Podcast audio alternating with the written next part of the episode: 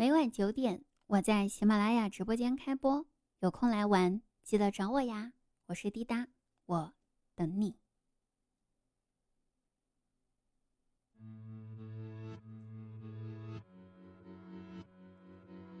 Hello，亲爱的朋友们，我是滴答姑娘，我们又在周三的节目当中见面了。那今天呢是一个特殊的日子，今天是每年一次的双十一。哎，我估计各位都已经忘记了今天是光棍节，对不对？就记得自己淘宝购物车的东西该付尾款了，对不？所以呢，在此呢，先温馨提示一下各位，记得拿计算器出来算一下怎么买才是最大优惠哦。记得满减活动一定要参加，各种券儿一定要用上啊，不然就是属于那种一顿操作猛如虎，一看就省二块五。不过呢，今天呢，我在地铁上呢是见证了一段感情了。地铁上有一个长相清纯的女孩子正在打电话，哎，她对电话那头说：“半个小时之后，我们在民政局门口见面，你千万不要迟到哈。”然后我听了，我就不禁在心里面给她默默的送上了祝福。毕竟能在光棍节解决一个光棍是一个呀，对不对？我心想，是哪一位男士这么走运，能娶到这么漂亮的老婆，真的是六六六呀！然后那个女孩子接着对电话那头说：“记得带上户口本和结婚证，别忘了哈。”好嘞，告辞。我这是见证了一段感情的消亡呀。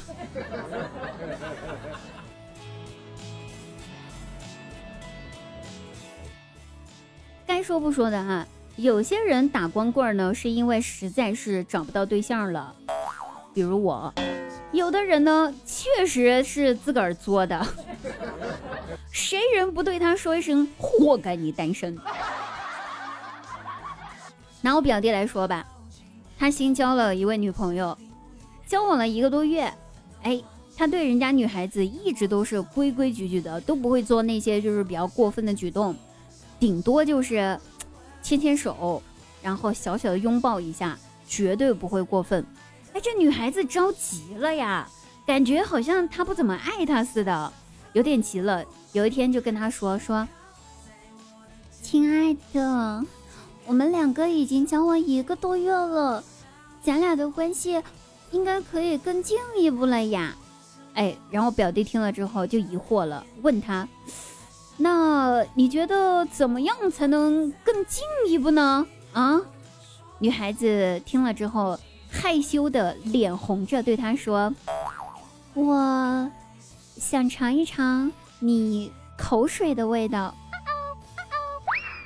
他愣住了，然后下一秒，呸，一口唾沫星子朝人脸上吐了过去，说。给你慢慢尝吧，你，你看看是不是活该单身？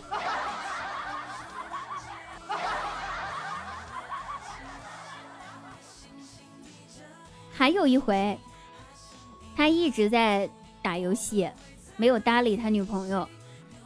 他女朋友呢，刚好那天也巧了来大姨妈了。这个时候呢，他女朋友就有点生气了。你说吧，来大姨妈了，你没搭理人家，你还在打游戏。然后他女朋友就故意在一旁就就说就说，以前人家来大姨妈的时候，我前男友都会温柔的给我揉一揉肚子，还会给我煮红糖水喝。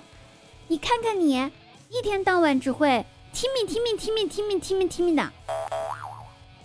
哎，我表弟一听，赶紧放下了手机，然后正襟危坐到他女朋友面前，对他女朋友说：“亲爱的，那怎么办呢？你说，如果这个时候给你的前男友打电话，叫他过来给你揉肚子的话，会不会太麻烦人家了呀？”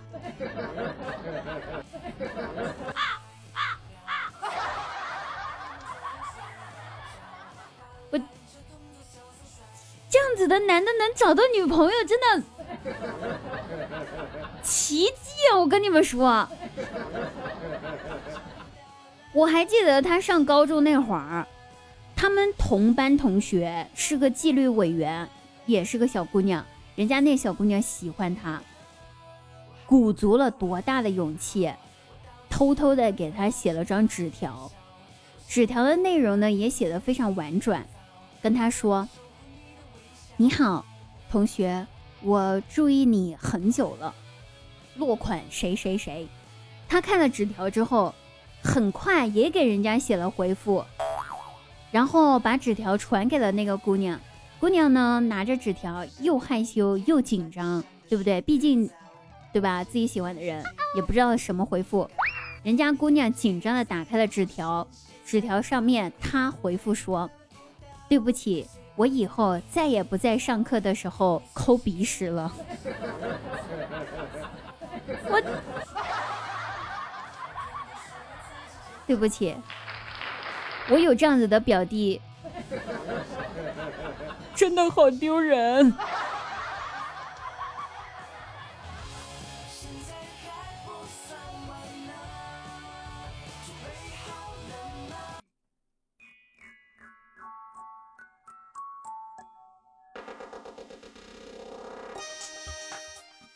其实有些时候想想呢，我自己呢也挺活该的，我也别五十步笑百步了，说我表弟。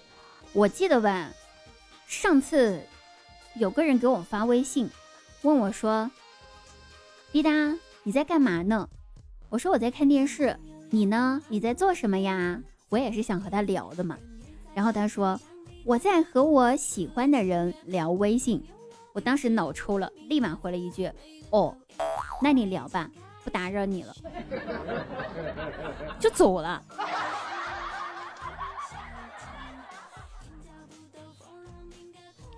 还有上次，我也成功的吓跑了我的一个追求者。那个男生还挺有情调的，他学着网上的那些就是土味情话，想跟我说，就问我说：“滴答，你知道吗？木头做的门是什么门？”木门，那铁做的门是什么门呢？铁门。那你知道通往幸福的门叫什么门吗？我回了一句：“哦，我的宝贝儿，通往幸福的门那叫做百货商场的大门。”然后就没了下文。我觉得应该是我当时的语气太过于豪放了，让人家觉得我是一个不正的女孩子，所以才把人家吓跑的，对不对？绝对不是因为我说了“商场”两个字，绝对不会。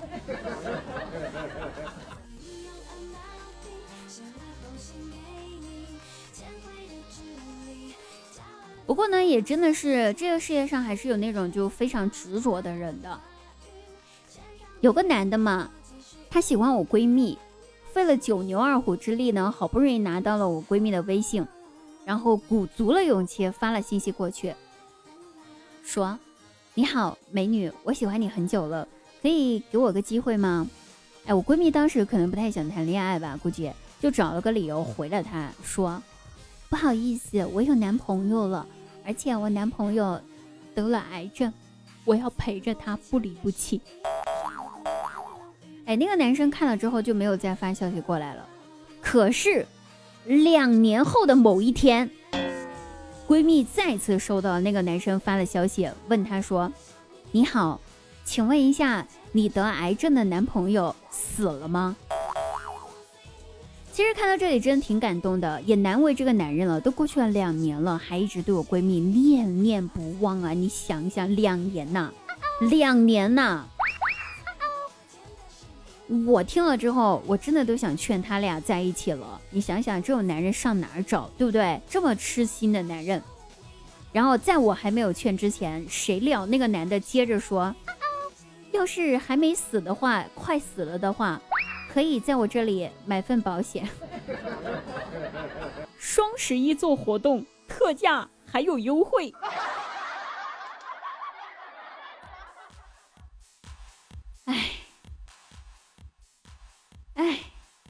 是生活呀，都是生活的苦掩盖了爱情的甜呐。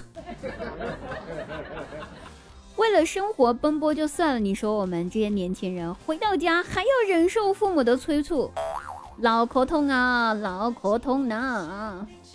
放假回家嘛，我妈又开始在我耳朵边念叨了，就跟我说：“你看看，你看看，对门子人家那姑娘都跟你一样年纪大的，人家孩子都会打酱油了嗦，你还是一个人。”嘿，我心想，我不是一个人咋的？我还能是条猪吗？念叨了我烦了，当时我生气，从床上爬起来，穿着鞋子我就往外走，气冲冲跟我妈说：“妈，你给我等着，我这就去把对门的那家孩子给打一顿，告诉他以后不要在你面前打酱油了，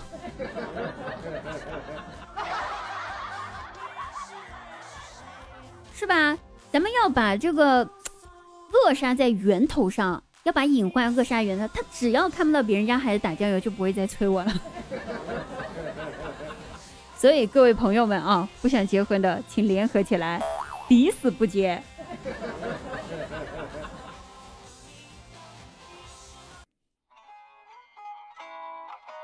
好可爱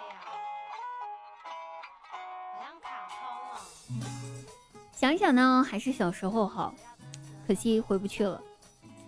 人家有句话说：“你可以回头看，但你不可以回头走，因为逆行是全责的。”我记得小时候我家里面是养猪来卖的，每当家里面的母猪怀孕了呢，我爸都是那种就是各种悉心的照料啊，照料那只母猪，管它吃，管它喝的，好好的伺候着。所以啊，看到这种场景，我真的特别羡慕那一只怀孕的母猪。有一次嘛，家里面来长辈了，长辈吃饭，席间呢，长辈就问：“宝贝，你长大之后想做什么呀？有没有什么理想呀？”我当时想都没想，脱口而出就说：“我长大之后我要当母猪，母猪怀了崽子，让我爸伺候我。”话音刚落，我爸操起了门后的棍子，就冲我来了。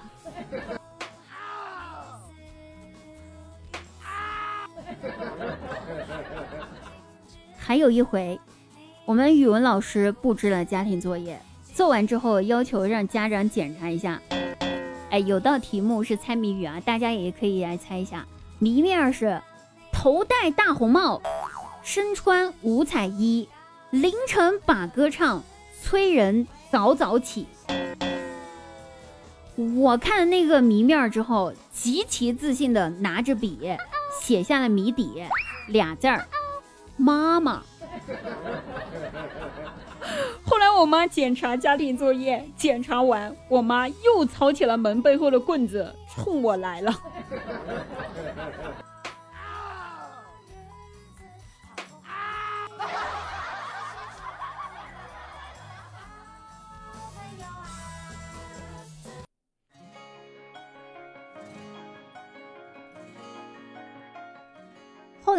上小学了之后，老师吧也喜欢问同学们理想是什么。哎，让大家在班会上挨个儿站起来回答这个问题。这个时候，我前面的那个男生呢站起来就说：“老师，我长大后我要当总经理，我要赚大钱，我要娶一个漂亮的媳妇儿，给他买所有他想要的东西。”老师听了之后，赶紧让他坐下，别说别说，你再说下去的话，全班同学都被你带偏了。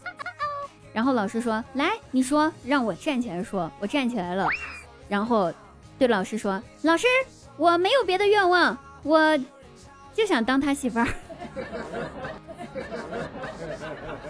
好家伙，那天回家之后就不再是单打了，成了父母亲男女混合双打。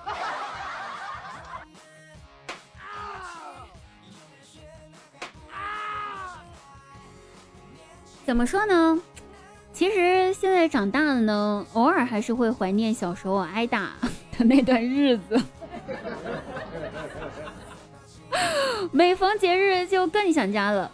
今天双十一嘛，也算是个节日嘛，我就给我妈打个电话，我说：“哎呀，可能也是怎么说呢？就想着你一直不结婚，挺对不起自己父母的啊。”我就特煽情，跟我妈说：“妈，下辈子我还做你的女儿。”我妈想都没想，回了我一句：“你可拉倒吧！如果有下辈子，你放过我好吗？求求你啦！”